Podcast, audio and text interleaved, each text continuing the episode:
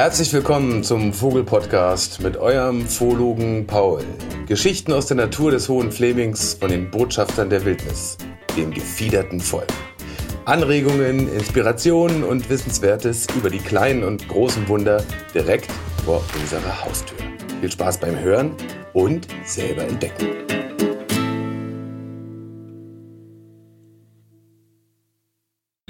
Wenn ich so drüber nachdenke, was dieses Frühling ausgemacht hat, was diesen Frühling ausgemacht hat in der Vogelwelt, fallen mir natürlich tausende von Geschichten ein.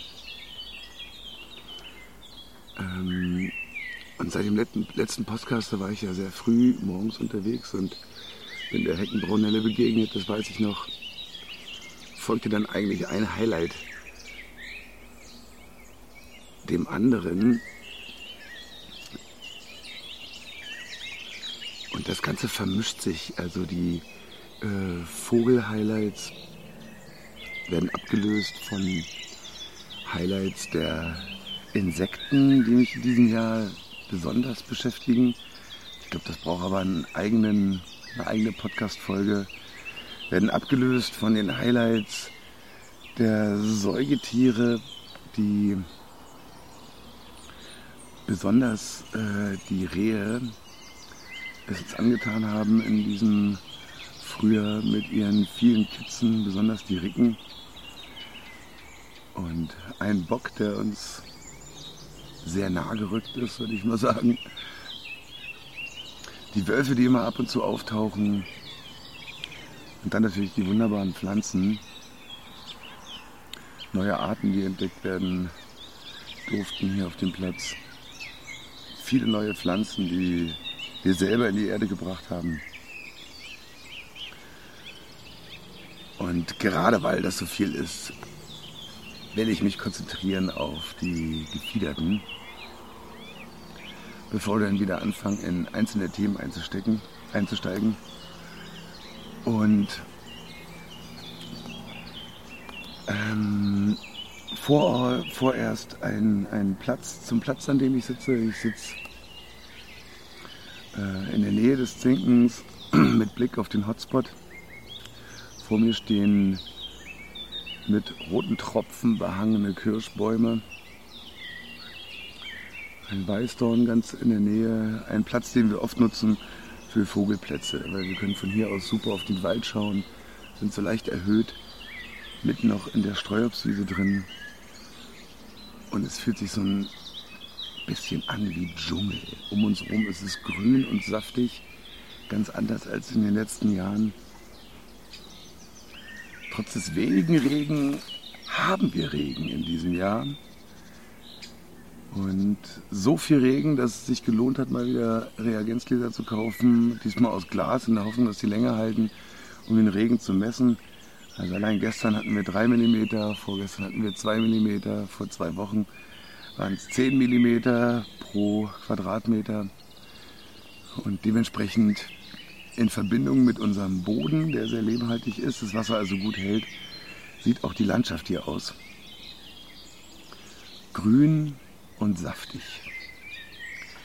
Springen wir zurück in den April. Und der Vogel meines Aprils, also der Vogel des äh, Früh Frühlingbeginns, für mich war in diesem Jahr der Trauerschnepper. Ich habe so viele Trauerschnepper gesehen, äh, wie noch nie zuvor in den Frühling. Und es ist ja immer wieder die gleiche Gretchenfrage. Liegt es nur an meiner Wahrnehmung oder sind es bestimmte Zufälle, die aufeinandertreffen, dass ich zur richtigen Zeit am richtigen Ort bin, dass mir dieser Vogel mehr begegnet als in den Vorjahren? Oder sind es tatsächlich in diesem Jahr mehr Individuen? Ist die Population gestiegen?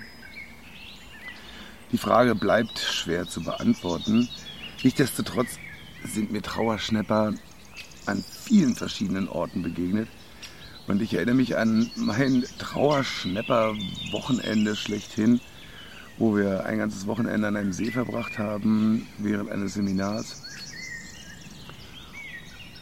Und wir sehr genau beobachten konnten, wie er seine Bruthöhlen anzeigt und umwirbt, umfliegt sozusagen immer wieder um das Einflugsloch in einer Erle war das, äh, umkreisend mit seinem Ruf. Mich nicht, du, du, du,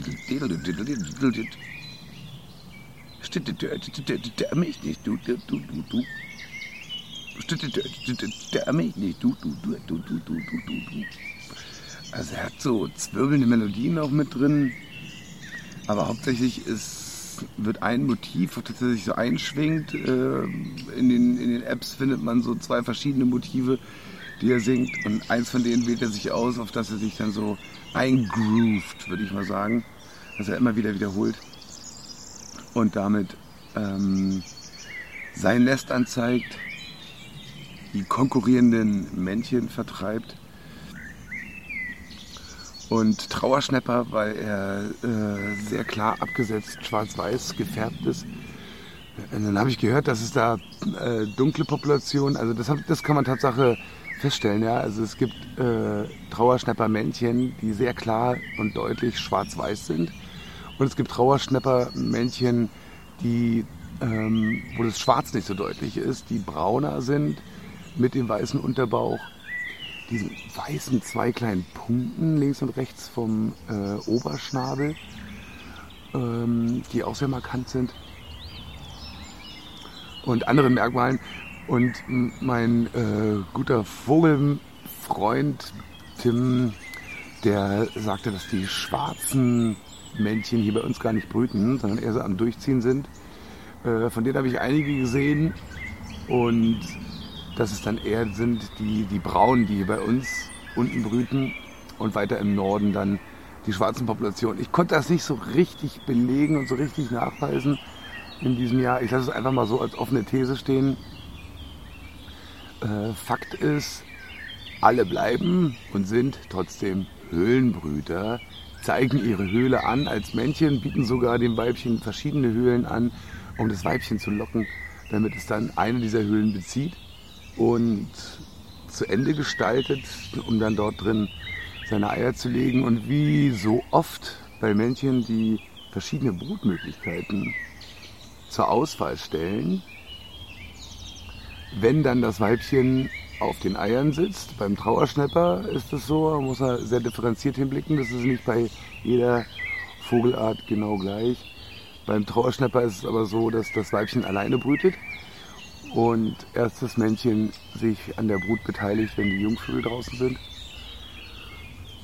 Also wenn eine zweite, dritte Bruthöhle noch frei ist, bietet das Männchen auch diese noch weiteren Weibchen an. Und so kann es dazu kommen, dass er zwei oder drei Weibchen zu unterhalten, in Anführungsstrichen sage, sage ich mal, hat, obwohl es ja nicht die Weibchen sind, um die er sich kümmern muss, sondern eher die Brut, die dann von ihm auch mitgefüttert wird.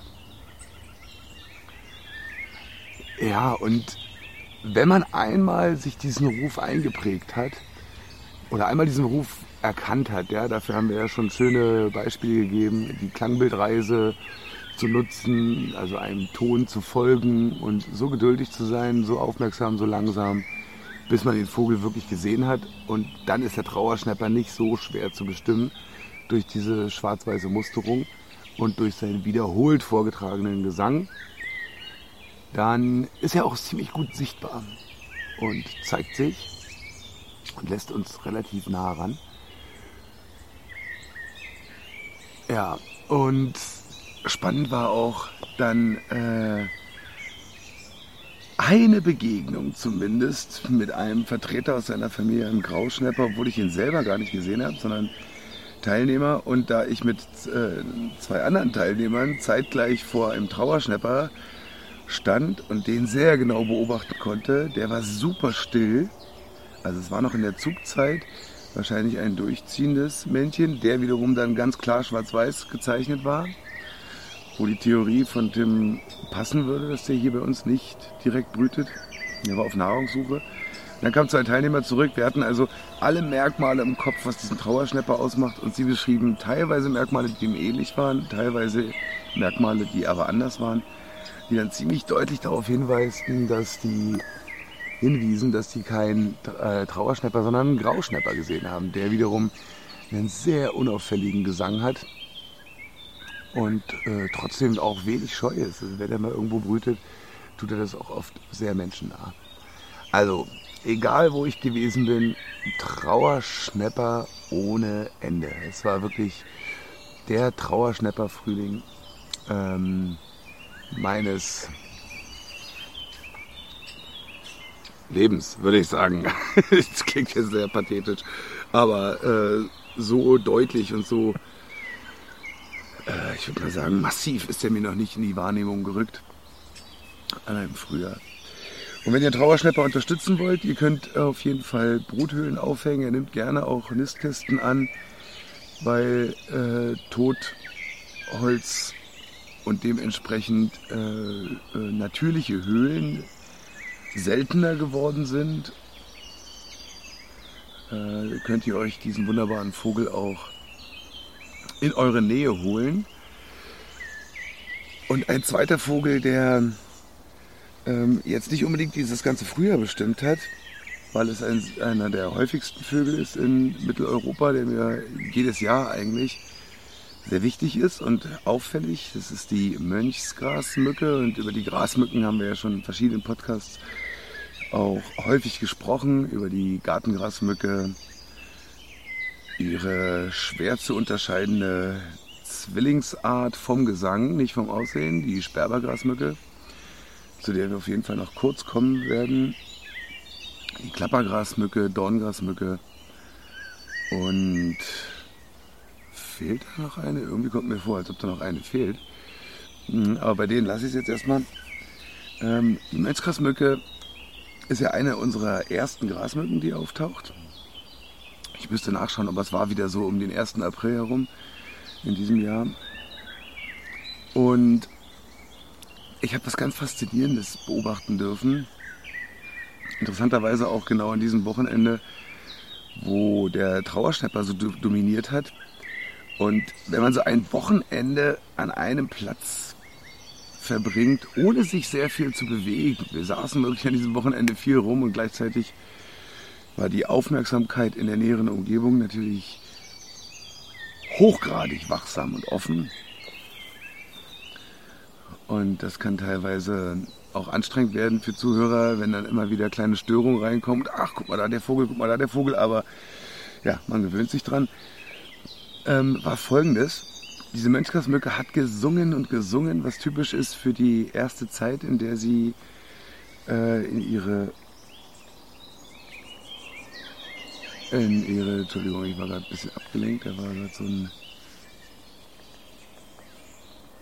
so ein Rascheln neben dem Picken, ähm, war folgendes. Diese Metzgersmücke hat gesungen und gesungen und am Anfang, um den Faden wieder aufzunehmen, äh, besteht ihr Gesang äh, wie immer aus ihren zwei Teilen, so ein leichtes Vorgeschwätz und dann geht es über, fließender Übergang, ist nicht so ein harter Bruch, in den zweiten Teil. Ihr amselartiges, schnelles Flöten, sehr hell, sehr klar. Ich sage immer gern blank polierter Edelstahl. Und so markierte diese Milchgrasmücke einen bestimmten Platz, so im Umkreis von vielleicht so 20, 30 Metern Radius.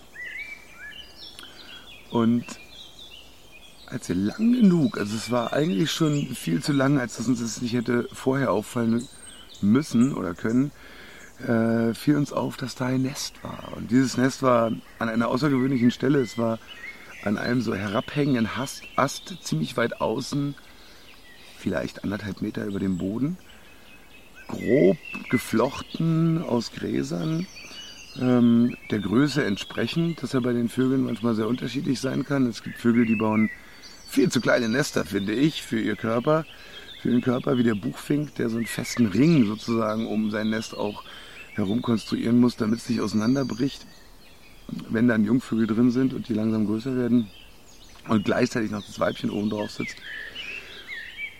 Oder sie bauen viel zu große Nester, in denen der ganze Vogel drin verschwindet, wie jetzt Soundkönig, Zilpzalp, äh, kugelförmige Nester. Bei der Grasmücke ist es relativ ausgeglichen. Und allein das war schon ein Highlight, dieses Nest zu entdecken, wo klar war, dass das Zentrum der Markierung durch den Gesang dieser Grasmücke dieses Grasmückenmännchens. Und ein Weibchen war wirklich noch nicht zu sehen in der Gegend. Und das Männchen war immer wieder sehr sichtbar und auffällig. Und plötzlich beobachten wir, wie diese Grasmücke sich in das Nest hineinsetzt und aus dem Nest heraus singt. Also für uns ein eindeutiges Zeichen, dass sie, ähm, sie oder er, äh, besser gesagt, weil es war ein Männchen mit schwarzer Kappe, das Weibchen hat eine braune Kappe, das Nest markiert und sagt, hier, das ist mein Nest, das habe ich für dich geschaffen. Komm, liebes Weibchen. Und bei den Grasmücken ist es so, dass das Weibchen das Nest dann zu Ende baut sozusagen die Feinarbeiten macht und dann sich beide am ganzen Brutgeschehen beschäftigen. Das Männchen brütet mit die Eier aus, wechselt sich ab mit dem Weibchen und äh, legt ja wahrscheinlich auch noch weitere Eier rein. Und bei den Grasmücken ist es auf jeden Fall so, dass da äh, vier bis sechs Eier drin liegen, die nicht immer nur von einem Männchen sind, weil das Weibchen hat auch Zeit dafür, während er auf den Eiern sitzt und schon anfängt zu brüten. Und dann beginnt die Jungenaufzucht. Diese schwierige, aufregende Zeit der Singvögel. Ein absolutes Highlight in diesem Jahr.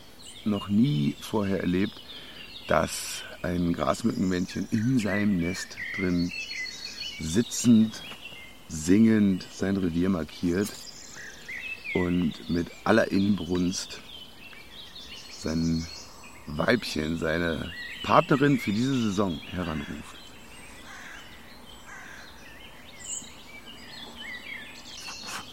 Ja, und ein ähm, nächstes hervorstechendes Erlebnis war äh, ein Vogel, der hier unseren Platz extrem dominiert hat und immer noch dominiert.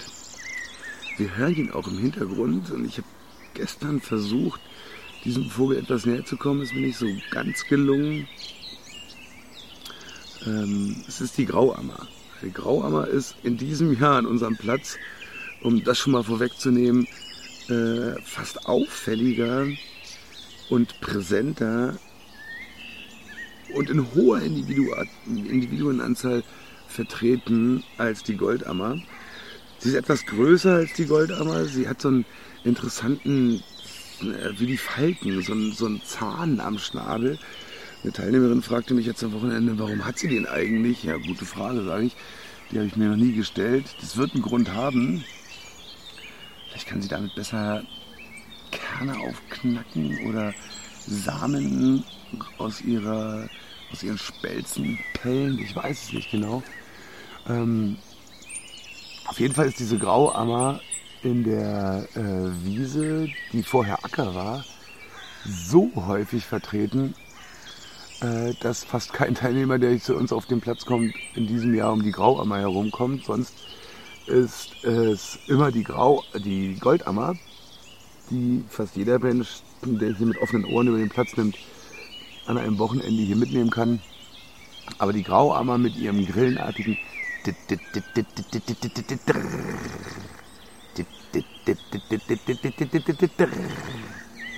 und da sie in der Offenlandschaft brütet, ist sie natürlich auch weit zu hören. Also man hört die Grauammer locker aus 200, 300 Metern. Das ist ein sehr weittragender Gesang.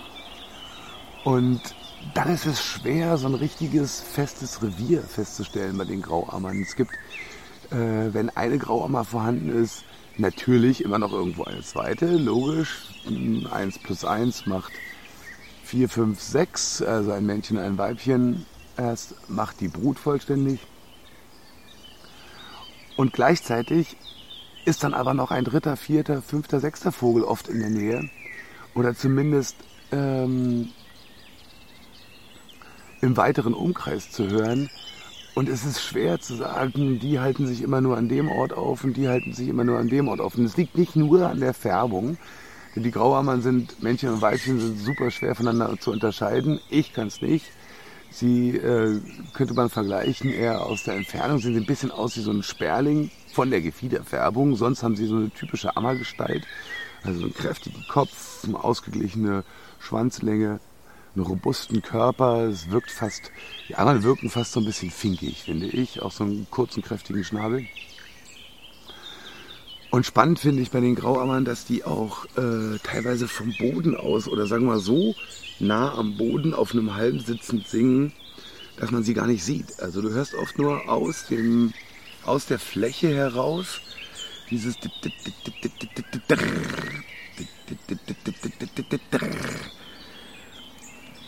und wahrscheinlich ganz in der Nähe ihres Bodennestes.